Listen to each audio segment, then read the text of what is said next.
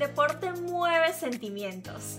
El deporte inspira, enseña y nos une. Noticias, opiniones, historias, entrevistas.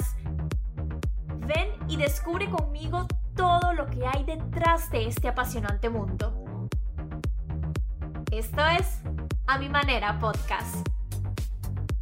Buenas tardes, un gusto como siempre saludar por aquí, estar frente a este micrófono. Hoy estoy grabando tardecito, son las 5 y 15 de la tarde, así que quiero ir de una vez con un repaso por algunas de las noticias deportivas más destacadas hasta el momento, por si tú que me escuchas aún no lo sabes. Nos preparamos para una nueva semana ¿Y qué te parece si la inicias con un reporte deportivo? Otra derrota para los dirigidos por Xavi y crecen las críticas. Leo tweet de Mariana Guzmán. El Barça cae en la competición doméstica después de siete victorias consecutivas. Pierde además con un Cádiz de suplentes. La afición blaugrama protestó afuera del estadio, se escuchaba Barça sí, la porta no. Además, no hubo grada de animación en señal de protesta. Mientras que Cádiz, por primera vez en su historia, suma tres puntos en la casa del Barcelona. Escándalo en España. Se filtraron audios del millonario acuerdo de Rubiales y Piqué para llevar la Supercopa a Arabia. Hoy Piqué anunció que se conectará en directo en su canal de Twitch para hablar sobre los audios filtrados y publicados hoy por los medios de comunicación sobre la Supercopa de España en la que se le acusa de cobrar comisiones millonarias. Lo mejor del fin de semana otra remontada épica del Real Madrid que venció 2 a 3 al Sevilla. Los Ancelotti cada vez más cerca de ganar la liga. Karim Benzema ya toca con los dedos su primer pichichi, refleja el diario Marca. 39 goles en 39 partidos para Karim Benzema. El fin de semana Cristiano Ronaldo consiguió su hat-trick número 60. 3 con el Manchester United, 44 con el Real Madrid, 3 con la Juventus y 10 con Portugal. Lo más viral en las redes sociales. En lo más viral tenemos a la golfista rusa que entró en el ascensor de su hotel en París para ir al gimnasio y consiguió un selfie soñado. La rusa se encontró en un ascensor con el plantel del PSG.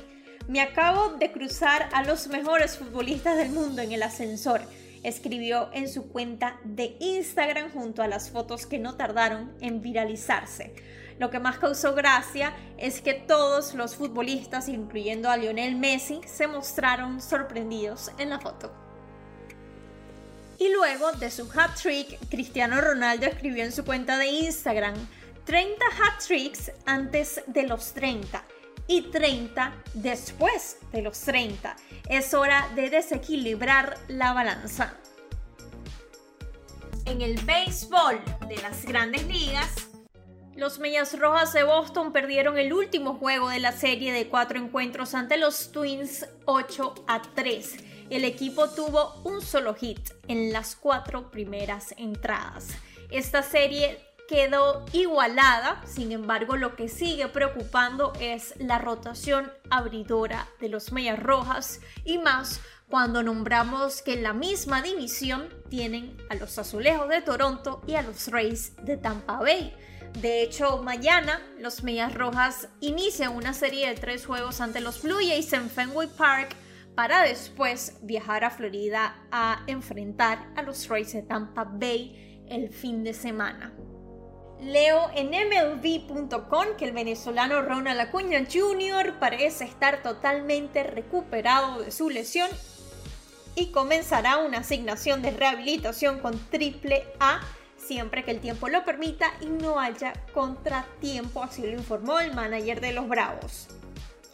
Francisco Lindor y los Mets de Nueva York arrancaron con muy buen pie esta temporada, han ganado 7 de sus primeros 10 juegos. El manager de los Dodgers reemplazó a Clayton Kershaw lanzando un juego perfecto en la séptima entrada.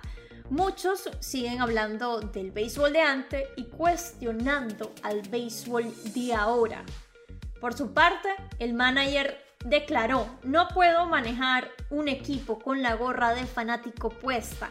Hay un costo para todo y ni yo ni Clayton estamos dispuestos a asumir el costo.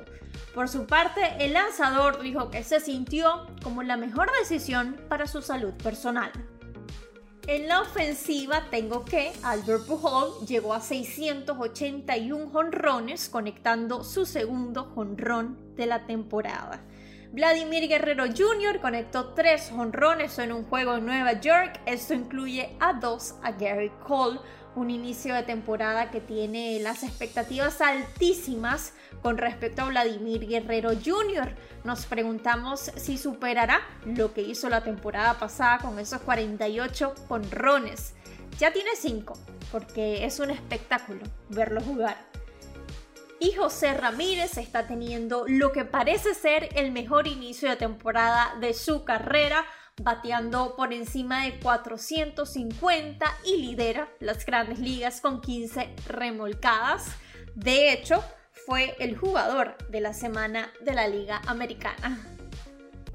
Venezolanos alrededor del mundo. Un día como hoy nació el último ganador de una triple corona y el último bateador en conectar 500 jonrones, Miguel Cabrera. El venezolano cumple 39 años y los celebra a solo 5 hits de los 3000 y por supuesto también la futbolista venezolana Deina Castellano, goleadora histórica de la selección vino tinto y una de las mejores jugadoras del continente. Datos curiosos. No sé si lo notaron, pero hoy los Medias Rojas tenían una camiseta un poco distinta. Eso se debe a que después del atentado en el maratón de Boston, que fue el 15 de abril del año 2013, el equipo usó una camiseta para honrar a las víctimas. Cambiaron el Red Sox, que aparece adelante, por la palabra Boston. Además, llevaron un parche en la parte derecha de esa camisa que dice Boston Strong. Be Strong un lema que se creó como parte de la reacción al atentado del maratón y ayudó a la ciudad a sobreponerse de aquel acontecimiento.